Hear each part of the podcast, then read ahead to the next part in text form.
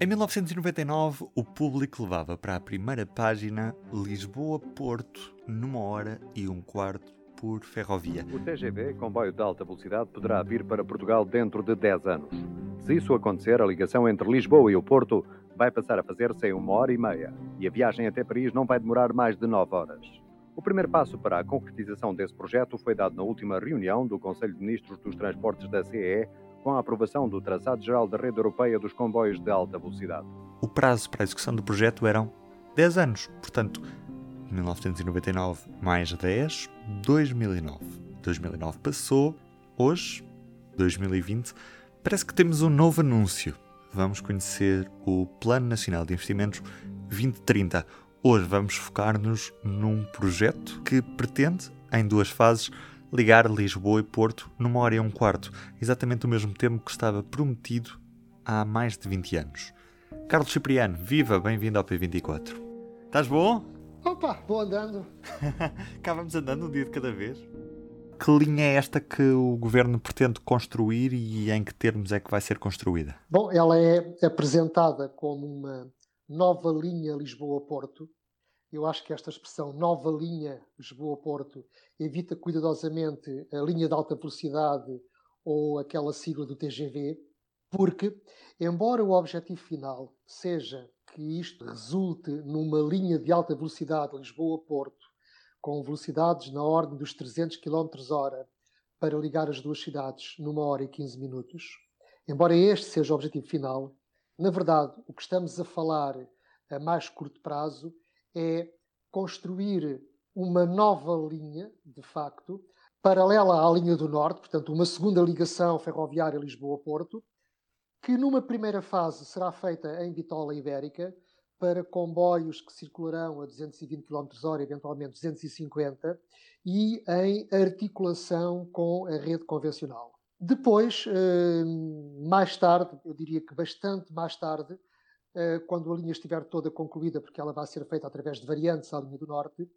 esta linha final poderá, eh, depois no futuro, ser reconvertida ou migrar para a bitola europeia e aí sim ser uma linha de alta velocidade pura e dura. Mas, para já, para já, o que eu penso que vai ser anunciado, embora tenha este objetivo, é vamos lá fazer para já uma variante muito grande entre Gaia e Soure e depois aproveitar o corredor que já foi estudado pela RAV para alta velocidade e, a partir daí, tocar uh, Leiria, que à partida poderá ter uma grande estação chamada Leiria Marinha Grande, e, e daí passar para Lisboa passando a Poente da Serra dos Candeeiros, passando perto de Rio Maior, eh, eventualmente pela Ota, que deixa de ser um ponto fixo, mas era o que estava estudado, e entrar em Lisboa. De certa forma, é aquilo que fica de um projeto inicial de TGV. Isto é um projeto para executar há quanto tempo? Eu diria muitos anos e até permite-me algum ceticismo. Não sei se alguma vez será executado, tendo em conta o histórico, não é? Repara que eu estou bem recordado que em 1999 eh, fizemos uma manchete no público a dizer TGV vai ligar Lisboa a Porto em 1 hora e 15. Isto há 20 anos e depois nada se fez. Portanto, este histórico aconselha-nos a ter alguma prudência, alguma reserva e a não sermos muito otimistas, não é? Eu, neste, neste caso, confesso um bocadinho cético. Agora, o que está previsto parece-me, como estratégia, parece muito bem. Ou seja, eu acho que neste aspecto o governo está no caminho das boas decisões. Porque eh, começa a aproveitar o que já existe, eh, faz variantes e à medida que esta linha vai sendo construída, ela vai tendo logo, no imediato, utilidade. Porquê? Porque vai encurtando as distâncias entre Lisboa e o Porto e, ao mesmo tempo, encurta as distâncias no país entre outras origens e destinos. Ou seja, a partir do momento em que esta linha toca em Coimbra, toca em Leiria, em Aveiro, etc., é possível misturarmos, no bom sentido, eh, comboios eh, de alta velocidade ou de velocidade, velocidade alta com comboios menos rápidos, com as intensidades atuais, que podem fazer repercutir eh, os ganhos de tempo obtidos nesta nova infraestrutura para origens e destinos além e aquém Lisboa e Porto. E percebes a opção por bitola ibérica numa primeira fase? Sim, eu acho que é precisamente para permitir esta articulação e este funcionamento em rede uh, na Ferrovia Nacional porque se a fôssemos construir já em uh, bitola uh, europeia, o que se estaria a fazer era uma linha completamente segregada do resto da rede ferroviária nacional, ficaríamos de facto aqui com uma ilha que, enfim, poderia ter a sua vantagem e só funcionaria entre Lisboa e o Porto, basicamente. E ao construí-la assim e em bitola ibérica, vai permitir essa tal articulação. Ou seja, é possível, por exemplo, e agora vou inventar um bocadinho, uh, termos comboios de Braga para Beja, de Guimarães para Setúbal, é possível uma, uma pessoa entrar, por exemplo, em Torres Vedras ou nas Caldas da Rainha e ir diretamente para o Porto.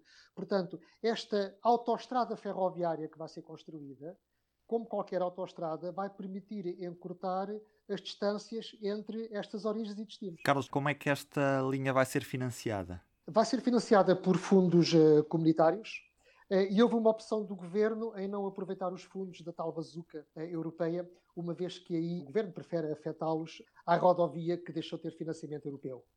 E, portanto, aquelas pontes e algum, alguns missing links rodoviários que vão ser feitos serão financiados pela tal bazuca e os investimentos ferroviários como há neste momento uma dinâmica favorável ao nível da União Europeia para o investimento no caminho de ferro, ehm, vão ser feitos através de financiamento comunitário. Ficamos a aguardar a apresentação desta quinta-feira e depois falamos no próximo sobre Carris para a semana. Um abraço, Ruben. Na próxima semana, eu, o Diogo Ferreira Nunes e o Carlos Cipriano falaremos sobre os projetos do Plano Nacional de Investimentos 2030. Desculpa, não é sempre alguém, são sempre os mesmos. Sim, Desculpa interromper-te, mas acho que há para aí um segredo que tu revelaste, não foi? Ainda temos um problema de bitola em Portugal? Temos é o problema destes bitoleiros. Sobre Carris. Conversas de bitola alta com Carlos Cipriano, Diogo Ferreira Nunes e Ruben Martins. Subscreva no iTunes, Spotify ou na sua aplicação para podcasts. Portanto, isto com um bocadinho de sorte lá para 2022. Fica o convite para nos acompanhar na próxima semana. Eu sou o Ruben Martins e em relação ao P24 estou de regresso amanhã. Até lá. O público fica no ouvido.